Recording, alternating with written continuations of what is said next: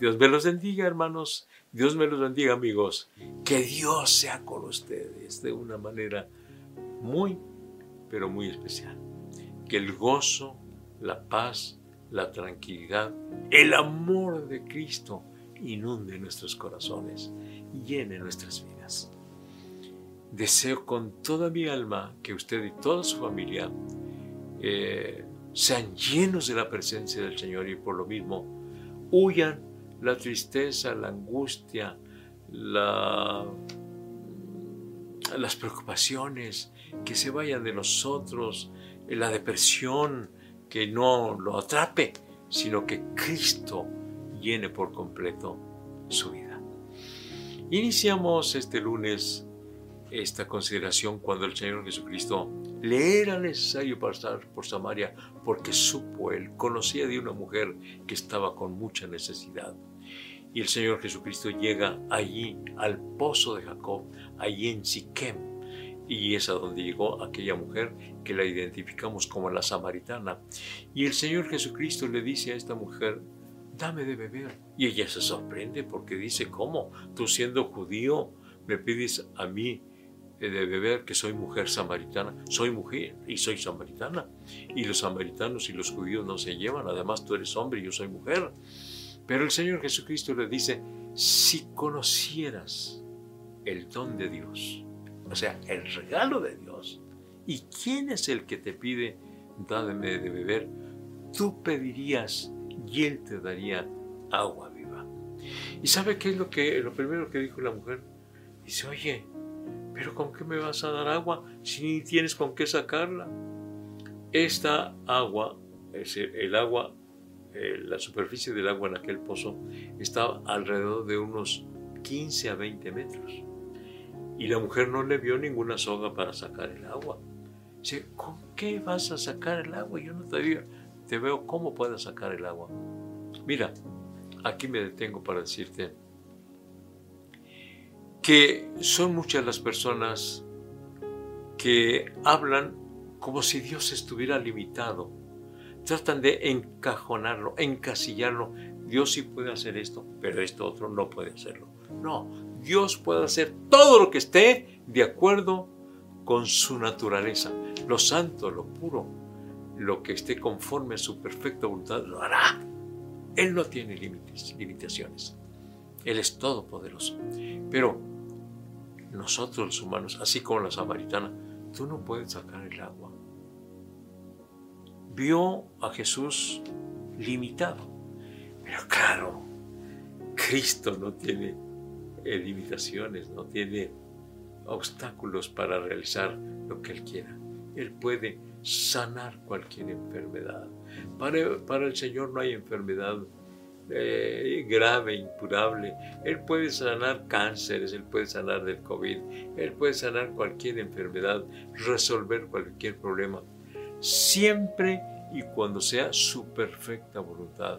¿Y por qué digo esto? Porque pues hemos pedido por las, eh, muchas personas, inclusive hermanos, que han, se han contagiado del COVID y a muchos los ha sanado, pero también ha, habido hermanos que han muerto. ¿Por qué murieron ellos? Sencillamente porque ya era el momento en que el Señor quiso llevárselos, nada más. No porque no, Dios no pudiera sanarlo, sino porque fue su voluntad que hasta allí llegara su vida. Pero ¿por qué de este COVID? Pues pudo haber sido también un accidente, pudo haber sido otro tipo de enfermedad. El Señor sabe por qué nos lleva y no tiene que ser exactamente como nosotros pensemos, pensamos, porque así es querer encasillar a Dios, como lo quiso hacer la, samaritana, o es decir, como él, ella lo manifestó. ¿Con qué vas a sacar el agua? Tú no tienes con qué sacar el agua. ¿Y el pozo es hondo? Ella habló de que Dios, eh, de que Cristo estaba limitado. No, no. Así que, de la misma manera, tú no digas, no, eh, el Señor no puede sanar del COVID. Claro que puede sanar del COVID y del cáncer y de cualquier enfermedad y puede resolver cualquier problema y puede eh, Él Mm, responder a cualquier necesidad, suplir la necesidad, por más grande que ésta sea, Él puede suplirlo. Si Él quiere, Él puede hacerlo. Y se lo digo por propia experiencia, Dios ha suplido tantas necesidades, pero tantas necesidades.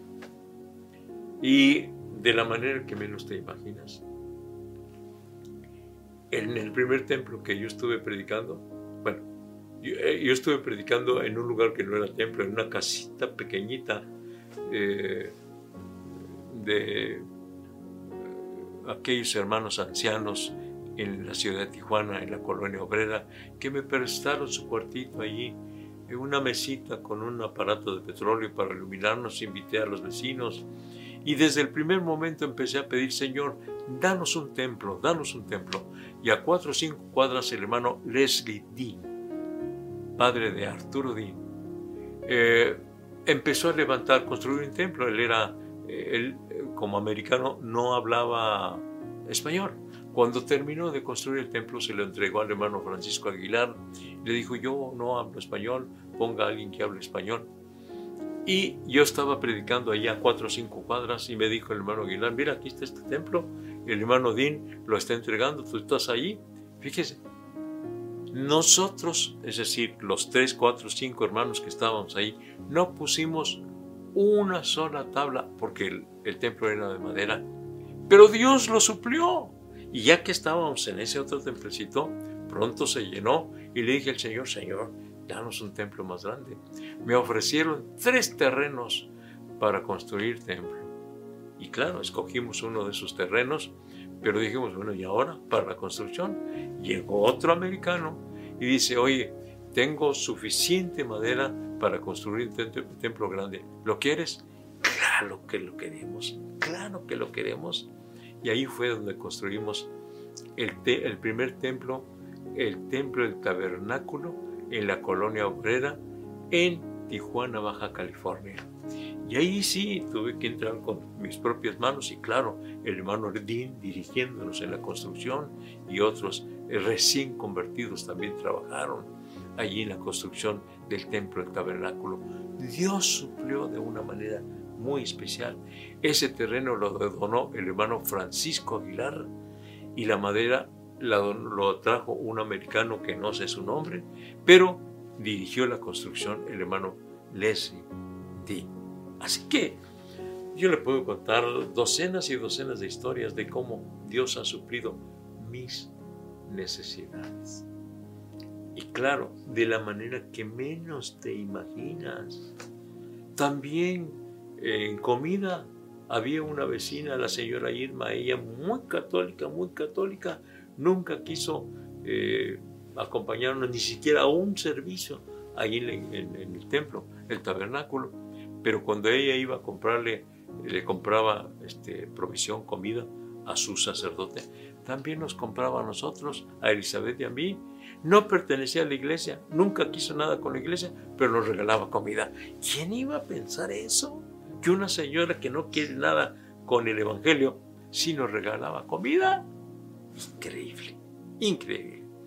Pero, ¿sabe qué? Nosotros, o yo, bueno, mi esposa y yo siempre hemos querido que Dios suplirá de la manera que Él quiera. No podemos decir, esto sí puedes y esto no puedes. La mujer samaritana dijo, tú no puedes sacar el agua, no tienes con qué sacarla y el pozo es hondo, queriéndolo eh, encasillar. Eh, tú, tú no puedes esto. El Señor puede hacer cualquier cosa. Así que vamos a pedirle al Señor, Señor, si es tu perfecta voluntad, concédeme esta petición. Si es tu perfecta voluntad. Usted no diga, esto no puede hacerlo Dios. No, Dios eso no me lo va a contestar. ¿Cómo sabe? ¿Cómo sabe? Así que entonces, este es el mensaje en esta hora. No pretendamos limitar a Dios. Claro que no podemos hacerlo, pero el problema está en que nosotros mismos nos quedamos ahí este, atrapados en esas limitaciones. No, no voy a pedirle a Dios porque esto Dios no lo puede hacer. No te quedes ahí atrapado en esa situación. Dios puede hacer cualquier cosa. Vamos a hablarle a Dios y vamos a decirle, Señor, aquí están mis problemas, mis necesidades, y Señor, tú sabes cómo lo haces yo solamente te pido que intervengas. y quiero que lo hagas como tú digas y en el tiempo que tú digas, porque eso también es muy importante, no cuando yo quiera, sino en el tiempo que tú quieras. Vamos a hablarle a Dios. Padre, estamos rogándote, Señor, que vengas a detener esta epidemia, Señor. Cuando, cuando sea tu perfecta voluntad, Señor. Ya nos hemos cansado, pero Señor, te pido que sea cuando tú quieras. Hazlo. Señor, ven a proteger a todos aquellos por los que te estamos pidiendo y aún por los que no te pedimos, Señor. Ven a protegerlos, ven a ayudarles. En tus manos te los estamos encomendando. Te estoy rogando por todas las necesidades que han estado expresando mis hermanos, las personas que han estado escuchando esta reflexión. Señor, contéstalas de acuerdo a tu perfecta voluntad. En el nombre de Jesucristo lo estoy rogando. Creemos firmemente, profundamente en ti, Señor, y en ti estamos confiando. Recibe pues nuestra adoración y nuestra alabanza. Señor, nos sometemos a tu perfecta voluntad. Gracias, Señor. Amén.